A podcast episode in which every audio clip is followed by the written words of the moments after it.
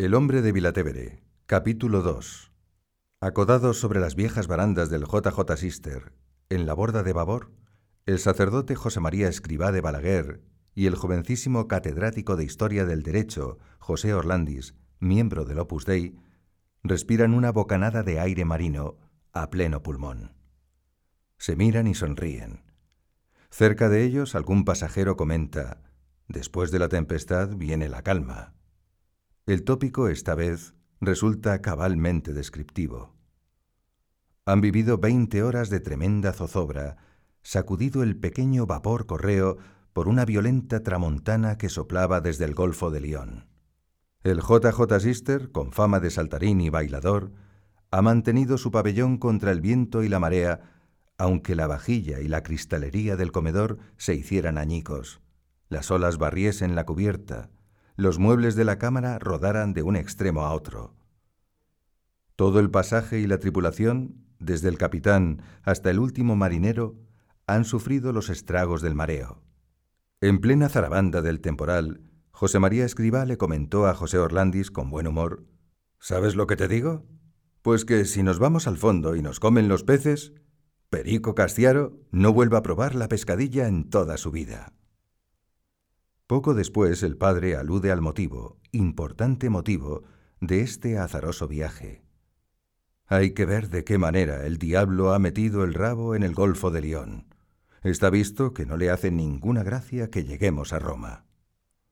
Son las cinco de la tarde de un cálido día de junio, sábado 22 de 1946. El sol cae a plomo, pero la brisa de alta mar hace agradable estar sobre cubierta. El JJ Sister viaja rumbo oeste-este, de Barcelona a Génova. De repente las aguas se agitan de nuevo. Hay un momento de inquietud entre los pasajeros. ¿Qué pasa ahora? ¿Otra vez la galerna? No, es una bandada de vallenatos. Aún está el capitán mirando con los prismáticos cuando divisa el bulto metálicamente amenazante de una enorme mina flotando cerca de la proa. Hace poco menos de un año que terminó la guerra mundial, y no es raro encontrarse con este tipo de recuerdos. El barco vira a estribor y la esquiva. Parece que al fin todo se sosiega. Escribá y Orlandis escampan la mirada hacia la línea sigilosa del horizonte. Bellas, brumosas, lejanas, se divisan las costas francesas. Surge la evocación, ensimismada y silenciosa. Hace ahora tres años, otro joven del Opus Dei, Álvaro del Portillo, recorría esta misma ruta, pero en avión y en pleno fragor de la guerra. Sus compañeros de viaje eran unos simpáticos comediantes italianos, algo estrafalarios. Durante el trayecto, varios cazas sobrevolaron el espacio aéreo que ellos estaban cruzando y abrieron fuego bombardero para destruir un barco. Justo en su misma vertical. Los de la farándula, asustadísimos, gritaban Mamma mia, c'è molto pericolo. Affoghiamo tutti. Pero del portillo no se inmutó. Yo tenía la seguridad de que no pasaría nada. Llevaba todos los papeles. Sí, cierto. Él llevaba consigo todos los papeles, todos los documentos que debía presentar ante la Santa Sede para obtener el Nil Obstat, la luz verde a la erección diocesana de la obra. En aquellas fechas el Opus Dei solo contaba con una aprobación muy de circunstancias, una especie de salvoconducto otorgado por Monseñor Eijo Igaray, obispo de Madrid-Alcalá, que le permitía desenvolverse dentro de los límites de una pía unión algo a todas luces insuficiente para la dimensión universal que exigía la naturaleza de la obra. Álvaro del Portillo todavía no ha sido ordenado sacerdote, aquel día de junio de 1943, cuando el Papa Pío XII le recibe en audiencia. Del Portillo se presenta ante el portone di Broncio, vistiendo el uniforme de ingeniero de caminos, con tantos alamares y entorchados que los alabarderos de la Guardia Suiza se le cuadran y le presentan armas. Sin duda le toman por un mariscal de campo o por un almirante, eso sí, asombrosamente joven. La Santa Sede acoge, no solo bien, sino con entusiasmo, las tareas de apostolado y de santidad en el propio trabajo profesional que el Opus Dei proyecta, con afán de expandirse por la rosa de los vientos. Y pocos meses después, el 11 de octubre, la Iglesia pone sus manos sobre la obra, declarando que nada hay en esa espiritualidad que no pueda ser bendecido y que no deba ser alentado por el pontífice. Es el Nil Obstat. Un paso importante, pero solo un paso de una larga y escarpada andadura, de una fatigosa caminata jurídica en la que se habrán de invertir tantas oraciones, tantos trabajos, tantas gestiones, tantos esfuerzos y tantos sufrimientos del fundador del Opus Dei y de toda la gente de la obra. Se inicia entonces una apuesta de esperanza que durará cuarenta años. Será la travesía del desierto pero una travesía alegre y sobre un desierto feraz en el que año tras año la leva de vocaciones se cuente por millares. Cada siglo tiene sus audacias, y cada audacia un hombre intrépido que va por delante.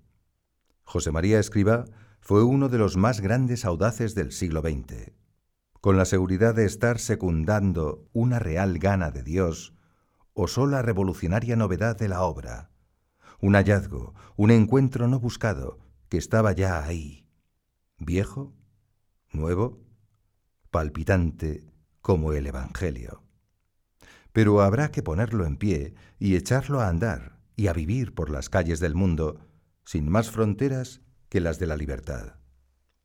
El Opus Dei, como toda genuina revolución, retorna a los orígenes empalma a los hombres y mujeres de hoy con aquellos ciudadanos de la primera hora cristiana que lograron la santidad en su trabajo y en su estado secular, desde el mismísimo cogollo del mundo. El Opus Dei no inventa nada, redescubre, de un modo tan sencillo como radical, que el cristianismo es fermento que ha de preñar y transformar la sociedad civil desde dentro, orientando proa a Dios todas las actividades limpias y honradas de los hombres. Así de sencillo, así de sublime, aunque no así de fácil. El Opus Dei existe para servir a la Iglesia como la Iglesia quiere ser servida. Por ello, es preciso que esta singular espiritualidad tenga la entidad jurídica cabal que sólo la Iglesia puede darle pero sin que esa sanción canónica desfigure su naturaleza secular o alicorte sus vuelos por el mundo universo. Y ese es el difícil equilibrio de fidelidades en que habrá de moverse José María Escribá hasta el último día de su vida, como fiel hijo de la Iglesia y como fiel instrumento fundador de la obra. Alcanzar esa fórmula jurídica adecuada es lo que lleva nuevamente a Álvaro del Portillo a Roma, en febrero de 1946. Ahora viste ya la sotana de sacerdote. Vuelve al Vaticano llevando varias decenas de cartas comendaticias de obispos que respaldan la solicitud del Decretum Laudis para la obra. Pero las ortopedias canónicas ofrecen resistencia a la hora de inventar un traje adecuado, una figura que cuadre al nuevo fenómeno eclesial del Opus Dei. En la Santa Sede dicen a Del Portillo que la obra ha nacido demasiado pronto, como si la hora de Dios hubiera de adaptarse a los relojes de los hombres. La obra, escribiría después escribá de Balaguer, aparecía al mundo y a la Iglesia como una novedad, la solución jurídica que buscaba como imposible. Pero, hijas e hijos míos, no podía esperar a que las cosas fueran posibles. Ustedes han llegado, dijo un alto cargo de la curia romana, con un siglo de anticipación. Y no obstante, había que tentar lo imposible. Me urgían millares de almas que se entregaban a Dios en su obra con esa plenitud de nuestra dedicación para hacer apostolado en medio del mundo. El portone di Broncio se ha cerrado no porque el que llama llegue tarde, sino porque llega demasiado pronto. Pero las obras de Dios no pueden cruzarse de brazos. Álvaro del Portillo, en Roma, no pierde un minuto. A los trámites ante el Vaticano une las visitas y gestiones para obtener más cartas comendaticias de cardenales que, en breves fechas, se marcharán a sus destinos de Palermo, de Argentina, de Mozambique, de Colonia. Y en efecto, del Portillo consigue nuevos respaldos para el Decretum Laudis, de Ruffini, de Cayano, de Gouveia, de Frings. Eso es fe. Mientras, y aunque ya ha enviado una carta al padre, no fiándose demasiado del pésimo correo de la posguerra, entrega otra en mano a un diplomático español que regresa a Madrid. En ambas cartas comunica a José María Escribá el siéntense ustedes y esperen que le han dado en la Santa Sede.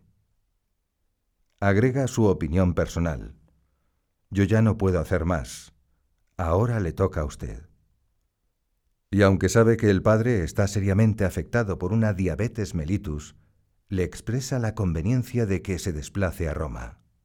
Nada más recibir esas dos misivas, el padre reúne en un centro del Opus Dei, en la calle de Villanueva de Madrid, a los que entonces forman parte del Consejo General de la obra.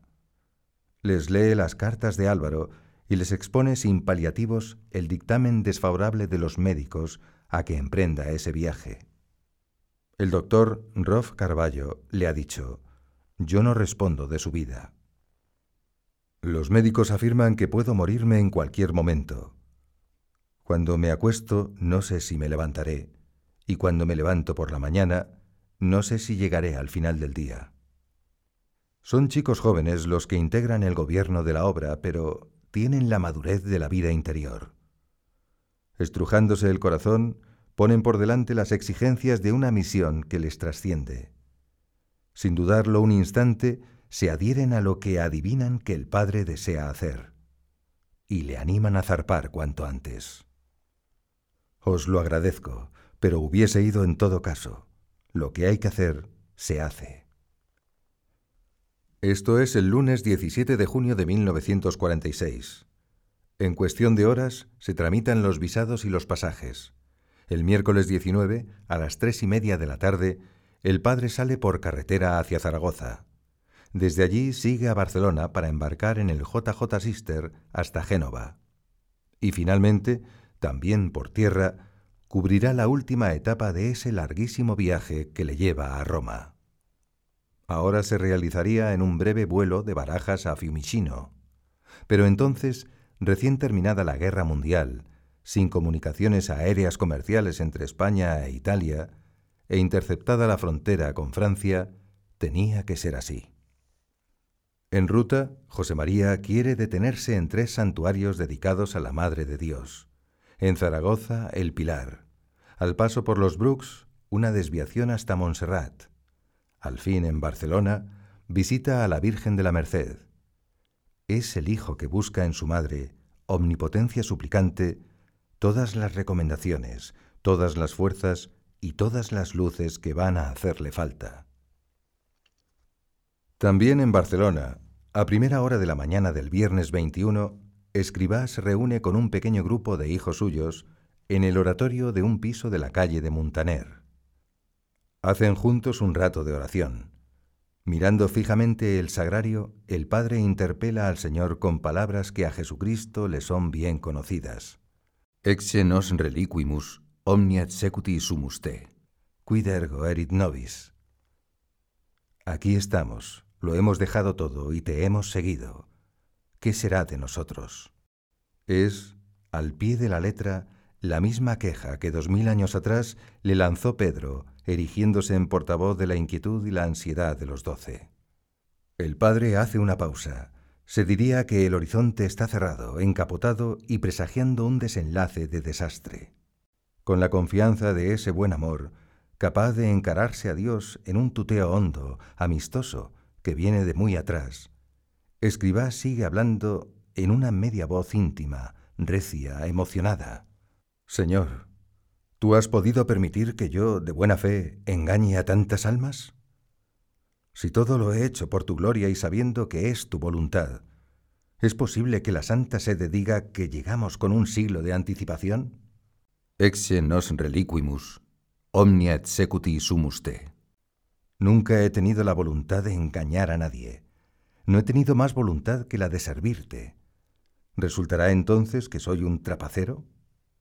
Todos los que están en ese pequeño oratorio de Muntaner saben ya muy bien lo que es dejarlo todo y pagar por ello con tiras de su propia honra.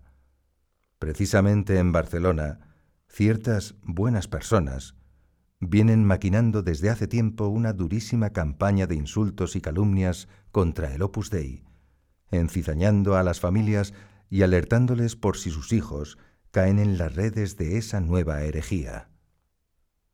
Sin embargo, las palabras de José María Escribá no son ni un reproche ni un pasar factura. Son la súplica, en última instancia, casi al borde del llanto, de quien no tiene en la tierra más agarradero que el cielo.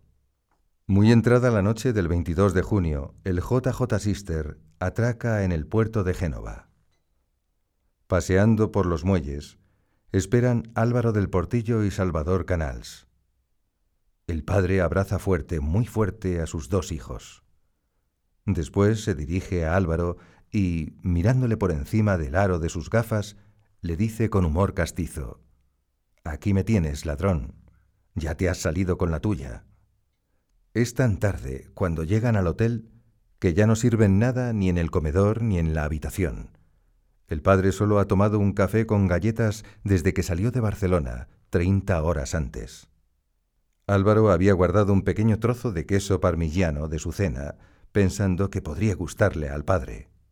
Es lo único que Escribá comerá esa noche.